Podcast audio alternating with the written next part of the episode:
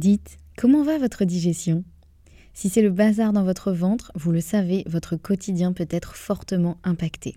Et vous n'êtes pas seul, car près de 9 millions de personnes seraient concernées par des troubles fonctionnels intestinaux. Mais la bonne nouvelle, c'est qu'il existe des solutions. Notre partenaire aujourd'hui, le complément alimentaire Alflorex Plus, vous permet de retrouver un confort digestif et l'équilibre de votre flore intestinale. Ceci grâce notamment à la souche brevetée Bifidobacterium longum 356-24 qui contribue à l'équilibre de la flore intestinale, ainsi qu'à la présence de calcium qui favorise le fonctionnement normal des enzymes digestives. 85% des personnes déclarent se sentir mieux avec la prise d'Alflorex Plus et c'est l'un des probiotiques les plus recommandés pour la sphère digestive. Et pourquoi pas vous? Le complément alimentaire Alflorex Plus est disponible en pharmacie et parapharmacie. Merci à eux de soutenir le podcast et place à votre épisode. Bonjour et bienvenue dans ce nouvel épisode de podcast. On se retrouve aujourd'hui pour l'épisode 21 et on va parler de FODMAP et de syndrome de l'intestin irritable. Alors déjà, on va commencer par rappeler ce qu'est le syndrome de l'intestin irritable et puis ensuite je vous expliquerai euh, le lien avec les FODMAP et euh, voilà comment ils sont euh, euh, connectés et pourquoi ça peut vous intéresser si vous souffrez effectivement du syndrome de l'intestin irritable. Alors déjà, le syndrome de l'intestin irritable, c'est quoi? Il a plusieurs noms. On l'appelle aussi colopathie fonctionnelle, syndrome du côlon irritable. Je crois qu'il a d'autres jolis noms également. Mais globalement, ça regroupe toujours la même chose. Alors déjà, on va voir ce que ça n'est pas avant de voir ce que c'est. Donc ça n'est pas un virus, ça n'est pas contagieux, donc c'est vraiment pas quelque chose qui va se transmettre, euh, je sais pas, euh, si vous parlez à quelqu'un euh, qui a effectivement le syndrome de l'intestin irritable, ou si vous mangez ou vous buvez dans le même verre par exemple qu'une personne qui a le, syndrome de l'intestin irritable, c'est pas du tout quelque chose qui est contagieux, ça n'est pas un virus. Voilà, c'est, oui, clairement c'est, important de le rappeler parce que, ben, voilà, on ne sait pas toujours forcément. Donc ça n'est pas un virus, ça n'est pas contagieux. Donc c'est quoi? Eh bien, le syndrome de l'intestin irritable, c'est un trouble fonctionnel. Donc c'est-à-dire, ce que ça veut dire un trouble fonctionnel, ça veut dire qu'il n'y a pas d'atteinte des tissus, contrairement euh, à certaines maladies inflammatoires chroniques de l'intestin, que l'on appelle aussi les MICI ou les MICI en fonction, euh, comme par exemple la maladie de Crohn ou la rectocolite hémorragique. Dans le cas de ces deux maladies que je viens de citer, là, il y a vraiment des lésions au niveau de l'intestin particulièrement, ou en tout cas au niveau du système digestif. Parfois, c'est localisé ailleurs que dans l'intestin, même si la plupart du temps, c'est plutôt localisé dans l'intestin, particulièrement dans le gros intestin, donc le côlon. Donc dans le cadre de ces maladies euh, inflammatoires chroniques de l'intestin, il y a vraiment des, blessures, des choses qui sont visibles en tout cas euh, aux examens. Alors que dans le syndrome de l'intestin irritable, à l'examen, il n'y a rien. C'est-à-dire qu'en général, euh, le schéma classique, c'est vous avez mal au ventre, vous avez des problèmes de digestion, vous allez voir votre médecin, il vous redirige vers un gastro-entérologue qui vous fait faire des examens, il, ne voit absolument rien, il vous dit, bah voilà, c'est un syndrome de l'intestin irritable. Donc là, vous repartez, super, merci, je fais quoi? Je suis un peu perdue. En général, c'est un peu le schéma classique que l'on, que l'on suit tous, plus ou moins. Euh, donc effectivement, c'est un trouble fonctionnel. Donc ça rend le diagnostic parfois un peu plus compliqué parce que autant dans les, dans les MICI, donc la maladie de Crohn ou la rectocolite hémorragique notamment, à l'examen, il y a vraiment des lésions, il y a des choses visibles. Donc là, on peut dire, bah oui, effectivement, c'est telle pathologie. Euh, et on propose tel traitement et tel euh, réajustement euh, de l'hygiène de vie par exemple, et puis potentiellement ça pourra aller mieux. Alors que là, effectivement, comme il n'y a rien aux examens, ce qui est plutôt une bonne chose, hein, entre parenthèses, hein, évidemment, euh, je suis pas en train de dire que qu'il vaut mieux avoir une maladie de Crohn ou une rectocolite hémorragique parce que au moins on peut les voir à l'examen. bien sûr que non, c'est des maladies qui sont encore plus graves que le syndrome de l'intestin irritable et, et, qui nécessitent un, un traitement médicamenteux. Enfin voilà, donc c'est pas du tout euh, une, sur une échelle de valeur, c'est juste que simplement bah, le syndrome de l'intestin irritable, comme il n'y a pas de, de, choses visibles, souvent c'est un diagnostic qui se fait un peu par élimination. C'est-à-dire qu'on élimine effectivement la présence de maladies inflammatoires chroniques de l'intestin, type maladie de Crohn ou rectocolite hémorragique, si vous avez suivi. On élimine aussi d'autres choses qui pourraient être euh, d'autres maladies, euh, voire pourquoi pas encore plus grave un cancer. Enfin voilà, on élimine normalement toutes les choses qui pourraient euh, atteindre le système digestif. Et si effectivement bah, il n'y a pas toutes ces maladies et qu'il y a certains critères, hein, maintenant il y a quand même des critères assez précis pour, euh, le syndrome de l'intestin euh, irritable, euh, bah, si les critères sont là et qu'effectivement il n'y a pas de troubles lésionnels, et eh bien dans ce cas-là on considère que c'est un syndrome de l'intestin irritable. Donc qu'est-ce que c'est un trouble fonctionnel? En fait c'est simplement, bah, comme son nom l'indique, un trouble du fonctionnement du système digestif. Donc c'est vraiment lié au fonctionnement. C'est pas lié à la structure, on va dire, du système digestif. C'est-à-dire que c'est pas, il euh, euh, y, a une lésion dans la paroi, donc forcément ça fait mal ou ça fonctionne moins bien, etc. C'est vraiment quelque chose de mécanique, on va dire. Euh, qui fait que le système digestif va fonctionner moins bien. Alors, il y a ça, mais il n'y a pas que ça, parce qu'il y a aussi fortement le microbiote qui est impliqué. Donc ça, c'est arrivé un petit peu... D'abord, on a découvert que c'était un trouble fonctionnel, et puis de plus en plus, évidemment, maintenant, on connaît l'importance du microbiote et de euh, évidemment son importance dans une bonne digestion. Donc euh, voilà, maintenant on sait aussi qu'il y a énormément euh, d'impact du microbiote sur le syndrome de l'intestin irritable. Mais voilà, globalement c'est vraiment un trouble fonctionnel, donc c'est au niveau du fonctionnement. Alors pour, pour on va dire la faire assez courte, parce qu'il y aurait tellement de choses à dire sur ça, globalement, il y a une chose aussi qui est présente chez les personnes qui ont un, syndrome de l'intestin irritable, c'est que les nerfs qui entourent le système digestif sont beaucoup plus sensibles que chez la plupart des personnes. Ça veut dire quoi? Ça veut dire que simplement, quand il va y avoir des mouvements dans le système digestif, en général, on ne les sent pas. Euh, on, peut éventuellement avoir le ventre qui gargouille, sentir que ça se contracte un petit peu par là ou quoi, mais en général, c'est assez rare. La digestion, elle se fait plutôt sans qu'on s'en rende compte, et c'est plutôt bon signe quand c'est comme ça. Sauf que euh, quand on a vraiment les nerfs autour du système digestif qui sont très sensibles, eh bien ça veut dire que la moindre contraction qui sera un petit peu trop forte ou euh, la moindre distension, c'est-à-dire l'augmentation de volume des intestins qui sera un peu trop importante, ça va faire mal, alors que chez d'autres personnes, ça ne se sentirait quasiment pas.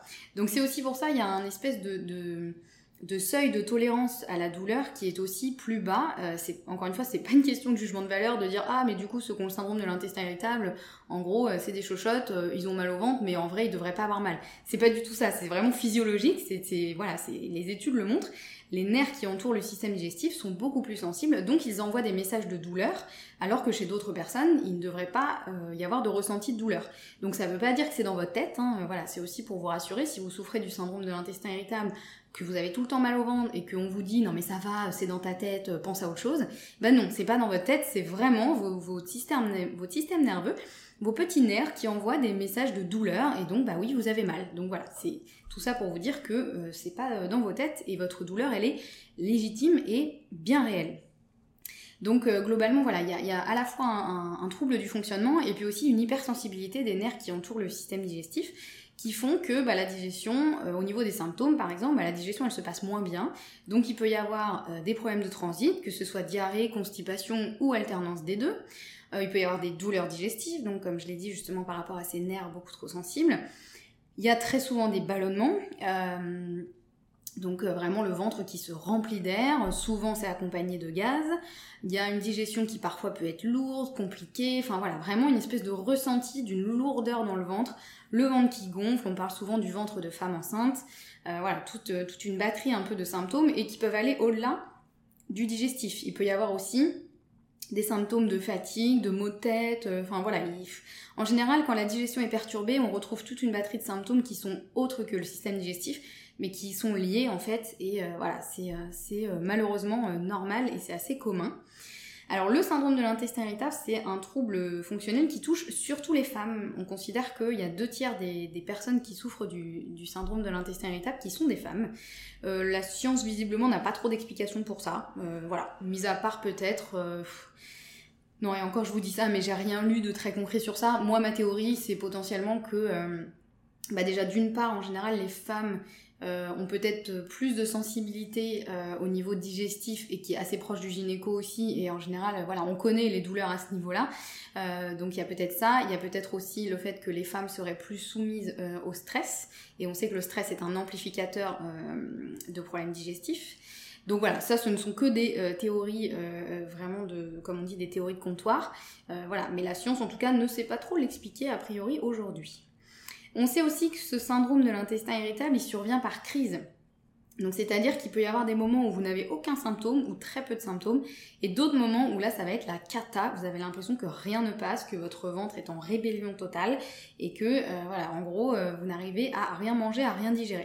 Il se peut que ces crises elles soient plus ou moins espacées. Chez certaines personnes, ça peut être tous les jours malheureusement, euh, des crises tous les jours, d'autres ça peut être bah, pendant une semaine ça va pas, puis ensuite trois semaines ça va bien.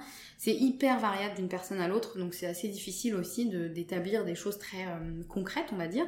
Mais voilà, en tout cas, euh, sachez que a priori, ça survient plutôt euh, par crise.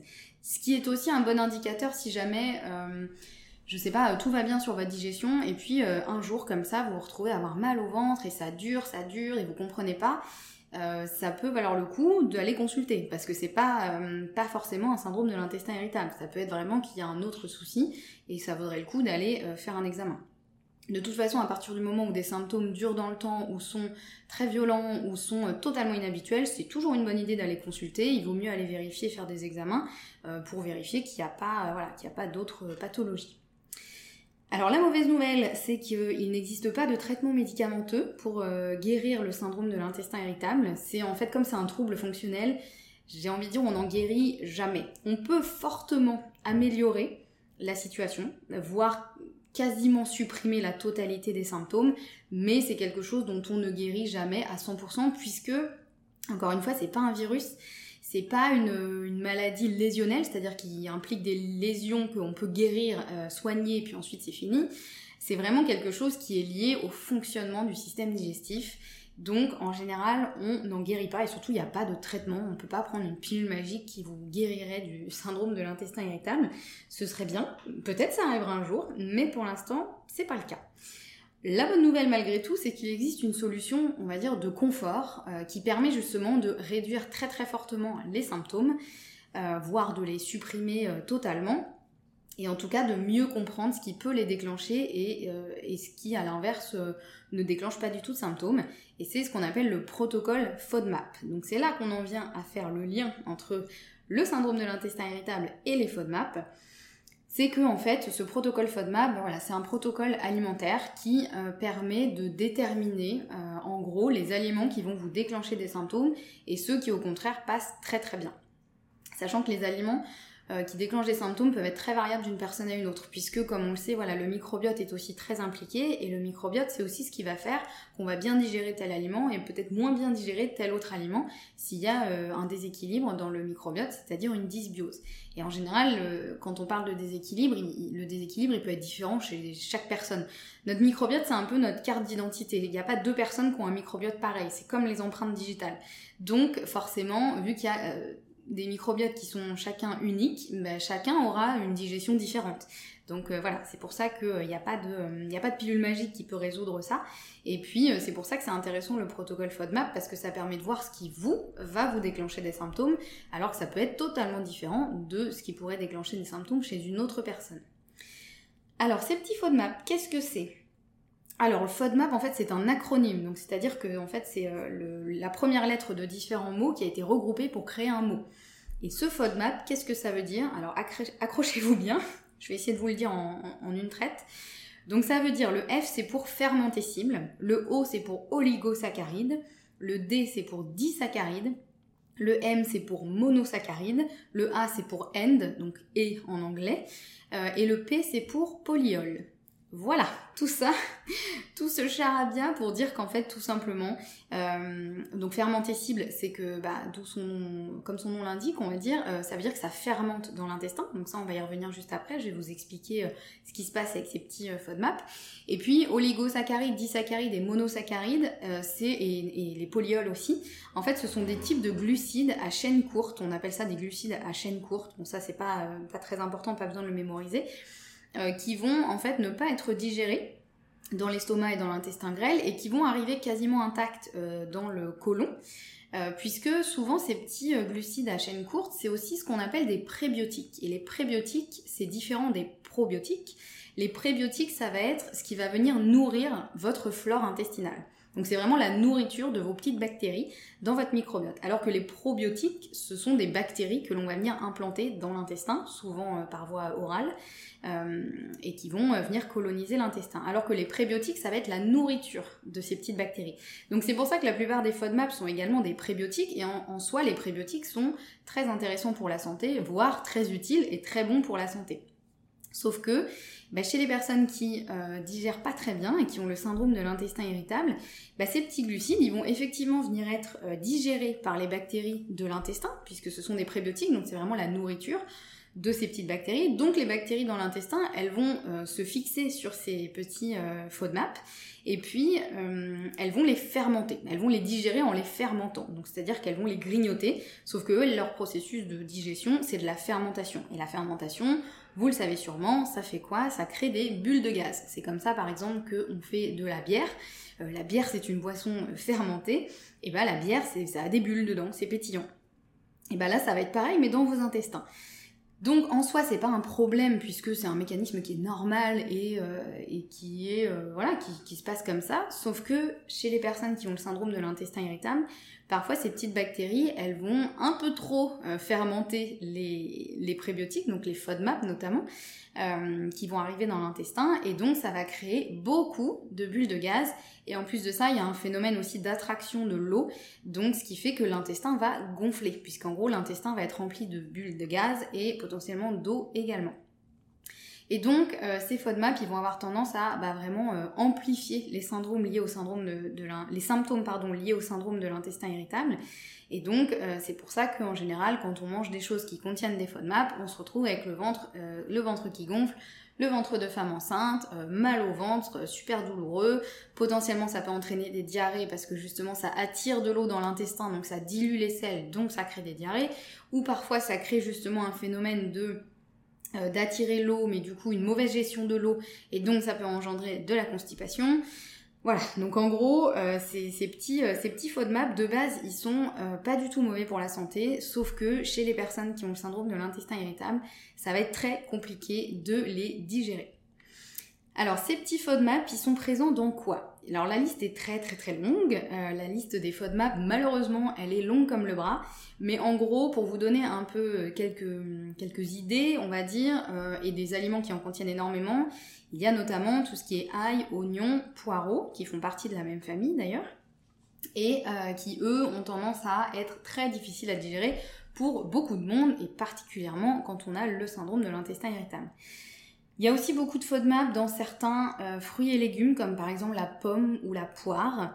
Euh, donc vous voyez, comme je vous dis, voilà, les FODMAP de base sont pas du tout mauvais pour la santé. Hein. Une pomme, ça n'a jamais été mauvais pour la santé. C'est simplement que dans la pomme, il y a des choses qui sont difficiles à digérer pour euh, nos petits syndromes de l'intestin irritable. Et j'en fais partie, hein, donc je dis euh, nos petits, mais évidemment, ce n'est pas du tout un jugement de, valeur. Euh, donc c'est présent dans beaucoup de fruits et légumes, dans certains céréales, dans certains produits laitiers aussi. voilà, donc bref, la liste est, malheureusement très longue. Mais la bonne nouvelle, c'est que le protocole FODMAP, il est vraiment déterminé dans le temps. C'est-à-dire que là, il suffit pas de se dire, bon bah du coup, euh, tous les prébiotiques ou tous les aliments qui contiennent des FODMAP, je les enlève de mon alimentation, comme ça je suis tranquille. Alors euh, ça, ça peut être euh, dangereux sur le long terme parce que bah, ces petits prébiotiques, on en a vraiment besoin en plus ou moins grande quantité. Et si en fait on n'en consomme plus du tout, eh bien nos petites bactéries dans l'intestin, elles vont finir par être affamées. Et ça peut augmenter justement la dysbiose dans l'intestin. Donc c'est pas du tout non plus euh, souhaitable. L'idée c'est évidemment de trouver un équilibre. Parce que c'est pas non plus l'idée de se dire bon bah tant pis, je mange de l'ail et de l'oignon à gogo parce que je sais que c'est bon pour la santé, même si après je me retrouve pliée en deux. Évidemment c'est pas l'objectif. Donc le protocole FODMAP, euh, il y a trois étapes distinctes. Il y a une première étape d'élimination, c'est-à-dire qu'effectivement là on va enlever tous les FODMAP d'un coup de son alimentation, mais sur une période très courte, c'est-à-dire en général de 2 à 8 à 10 semaines grand maximum. Ensuite, il y a une phase de réintroduction, où là on va réintroduire petit à petit les FODMAP. En général, on les réintroduit famille par famille, parce qu'il y a différentes familles de FODMAP. Et il y a les travaux à côté de chez moi qui reprennent, donc j'espère que vous n'entendez pas trop les coups de marteau. Euh, donc il y a différentes familles de FODMAP. Donc on va, réintroduire euh, chaque famille euh, l'une après l'autre pour voir justement quelle famille va potentiellement déclencher des symptômes ou pas. Et puis ensuite il y a la phase de stabilisation où là on va pouvoir du coup, au vu de ce qu'on a découvert auparavant, pouvoir adapter notre alimentation et se dire bah, les aliments qui me déclenchent des symptômes, je vais essayer de les manger en toute petite quantité de temps en temps pour retester un peu et pour pas que mon corps se, euh, se déshabitue totalement de ces bons petits probiotiques. Euh, et puis, euh, bah, ceux qui me déclenchent pas de symptômes, au moins je sais que je peux les manger sans trop de soucis. Donc le protocole d'élimination, euh, voilà, il dure de 2 à ouais, 8 à 10 semaines maximum. L'idée c'est vraiment de réduire totalement les symptômes. Alors totalement ou très fortement les symptômes. Et en fait, c'est pour ça qu'il peut durer de 2 à 8 à 10 semaines parce que euh, si au bout de deux semaines vous n'avez plus du tout de symptômes en ayant enlevé tous les FODMAP, vous pouvez passer directement à la réintroduction. Ça sert à rien d'attendre euh, dix semaines avant de, réintroduire les FODMAP. L'idée c'est plus d'obtenir au moins une semaine, on va dire, euh, sans symptômes. Et comme ça, ça permet vraiment de tout remettre à zéro et ensuite de pouvoir tester chaque famille et de voir si des symptômes se déclenchent ou pas. Alors clairement les FODMAP c'est un truc qui est quand même assez complexe, vous l'aurez peut-être compris déjà dans ce podcast j'ai essayé de simplifier au maximum, mais euh, la première fois que j'ai découvert ça, moi honnêtement j'ai eu envie de pleurer, hein, parce que mon médecin m'a dit justement ah bah, vous avez le syndrome de l'intestin irritable, euh, voilà, il faut enlever les FODMAP et puis c'est tout. Et en aucun cas il m'a parlé de ce protocole, hein. il m'a juste dit il faut les enlever et, euh, voilà. Mais sauf que en fait bah, c'était il y a quelques années, je pense que hum, il s'y connaissait peut-être pas forcément, euh, ou il n'avait pas forcément tous les éléments par rapport au FODMAP. Euh, et en fait, je me suis retrouvée avec une liste où il y avait certains aliments qui se retrouvaient à la fois dans les aliments à éliminer et les aliments à favoriser. Euh, du coup, j'étais complètement perdue. Je me disais, mais en fait, c'est quoi? C'est une blague? Pourquoi la liste, il y a des aliments qui sont dans les deux? Je, choisis quoi? Ça a été euh, honnêtement un sacré calvaire pour moi de réussir à retrouver les bonnes infos parce qu'il y avait tellement de listes d'aliments qui circulaient partout, même dans des livres hein, qui avaient l'air euh, très, euh, très sérieux. voilà, il y a quelques années, les FODMAP c'était encore un grand flou artistique en France honnêtement. Donc moi je suis allée me former auprès d'un nutritionniste diététicien en Australie. Euh, enfin, je ne suis pas allée en Australie, hein, grâce à la magie d'Internet, j'ai pu me former à distance. Mais euh, voilà, parce que les infos étaient beaucoup plus fiables venant d'Australie, en sachant que la bonne raison, c'est que, enfin la raison derrière tout ça, c'est simplement que les FODMAP, ça a été, euh, on va dire, conceptualisé par une université de recherche en Australie qui s'appelle la Monash University. Et en fait, bah, c'est de là où d'où viennent, on va dire, les premières infos sur les FODMAP. C'est là qu'ils continuent de, de, de, bah, de continuer les recherches, tout simplement. Et donc, c'est là où sont les infos les plus fiables. Mais ça, j'ai mis énormément de temps à le comprendre, et, euh, et ce qui fait que j'ai essayé plusieurs fois de mettre en place le protocole euh, FODMAP, sans grand succès évidemment, puisque je n'avais pas les bonnes infos. Et ça, c'est vraiment primordial d'avoir les bonnes informations avant de démarrer, parce que sinon, c'est le meilleur moyen de se décourager et de se dire, bah en gros, ça ne marche pas pour moi, je suis une cause perdue et je n'arriverai jamais à m'en sortir. C'est clairement ce que je me suis dit au bout de trois essais euh, loupés, jusqu'à ce que je trouve les bonnes infos et que là je me dise ah bah ouais là ça fonctionne et là j'ai enfin une solution et euh, voilà ça a été vraiment la lumière au bout du tunnel pour moi. Donc ce que j'ai fait quand je me suis formée euh, en Australie et que j'ai compris enfin où étaient les bonnes infos, euh, que moi j'ai expérimenté tout ça, j'ai pu faire beaucoup d'erreurs euh, et pour vous éviter de les faire, eh bien j'ai tout regroupé dans un programme qui s'appelle le programme Happy Belly, qui est le programme sur l'élimination des FODMAP. Et c'est clairement le programme que j'aurais adoré avoir à l'époque et qui m'aurait fait gagner tellement de temps et d'énergie parce que ça m'aurait permis de vraiment éliminer les FODMAP, enfin en tout cas faire la première étape de du protocole. Donc la phase d'élimination euh, hyper facilement et hyper euh, sereinement aussi. Donc voilà, dans ce programme, j'ai vraiment mis bah, toutes les informations sur les FODMAP, euh, dans quels aliments il y a des FODMAP, comment réussir son protocole d'élimination, pendant combien de temps, comment faire quand on va au resto, quand on va chez des amis, comment faire quand on a fait une erreur, comment faire, enfin voilà, j'ai vraiment listé tous mes retours d'expérience possibles et imaginables, toutes les erreurs que j'ai pu faire pour que ce soit beaucoup plus simple pour vous. Donc si jamais aujourd'hui vous souhaitez éliminer les FODMAP et que vous nagez dans cette euh, mare d'informations plus ou moins fiables et que vous ne savez plus où donner de la tête, eh bien jetez un œil à ce programme Happy Belly. Il y a déjà euh, plus de 150 clients qui ont suivi euh, ce programme et moi rien ne me rend plus heureuse que quand je reçois des messages me disant voilà je suis ton programme depuis X temps, ça m'a changé la vie et voilà et j'en reçois très souvent des messages comme ça et vraiment, mais rien que ça, ça me fait tellement chaud au cœur. Et je me dis que si j'avais eu ce programme, moi, à l'époque, ça aurait été vraiment différent pour moi. Donc c'est tout ce que je vous souhaite, hein, de pouvoir réussir à, vous lancer dans ce protocole FODMAP sereinement et facilement. Donc voilà, je vous laisse, le, je vous mets le lien vers le programme dans la description de cet épisode vous pourrez voilà, jeter un coup d'œil un peu à tout ce que contient le programme, euh, qu'est-ce que c'est exactement. Et puis, euh, sachez aussi que euh, si vous rejoignez le programme, vous avez la possibilité de prendre deux sessions d'accompagnement en plus avec moi. Si vraiment vous avez besoin qu'on fasse un point sur votre situation, que je réponde à toutes vos questions et que je vous donne encore des conseils en plus par rapport au programme qui vont être vraiment adaptés à vous, au moment de, voilà, de rejoindre le programme, vous avez aussi cette option. Donc, n'hésitez pas, ce sera avec grand plaisir. Voilà, j'espère que ce podcast a pu vous aider à décortiquer un petit peu euh, ce qu'est le syndrome de l'intestin irritable, ce que sont les FODMAP, et puis ce qui est aussi le protocole FODMAP. Et j'attire encore votre attention sur le fait que les FODMAP, il ne faut pas les éliminer trop longtemps parce que là, ça peut vraiment être problématique. Donc si ça fait, si vous écoutez ce podcast et que ça fait, je sais pas, six mois que vous avez enlevé les FODMAP et que là vous paniquez, vous dites oh là là au secours, du coup je fais quoi? Alors pas d'inquiétude, hein, vous n'allez pas non plus euh, euh, mourir d'avoir euh, enlevé les FODMAP pendant 6 mois. Mais dans ce cas-là, ça peut être vraiment intéressant déjà de vérifier si vous l'avez bien fait, parce que parfois on pense bien éliminer les FODMAP alors qu'on continue à en manger encore à côté. Euh, moi ça m'est arrivé aussi, hein, parce que j'avais pas les bonnes infos, donc je pensais tout bien faire et en fait je continue à manger des FODMAP, donc forcément je continue à avoir des symptômes. Euh, et puis si vous êtes sûr de l'avoir bien fait, ça peut être très intéressant de passer à la deuxième phase qui est la phase de réintroduction des FODMAP. Et pour ça, j'ai aussi un autre programme qui est Happy Belly, chapitre 2 que vous pouvez aussi retrouver. Je vous mets le lien aussi euh, dans la description de cet épisode. En tout cas, n'hésitez pas si vous avez des questions, euh, n'hésitez pas à m'écrire un petit message sur Instagram. je serais ravie d'y répondre. Je réponds à tous vos messages. Hein. c'est toujours moi qui réponds. Euh, le plus rapidement possible, on va dire. Donc n'hésitez pas à me contacter, je serais ravie d'avoir euh, vos questions et, euh, vos retours aussi sur les FODMAP. En attendant, prenez bien soin de vous et puis bah, digérez bien.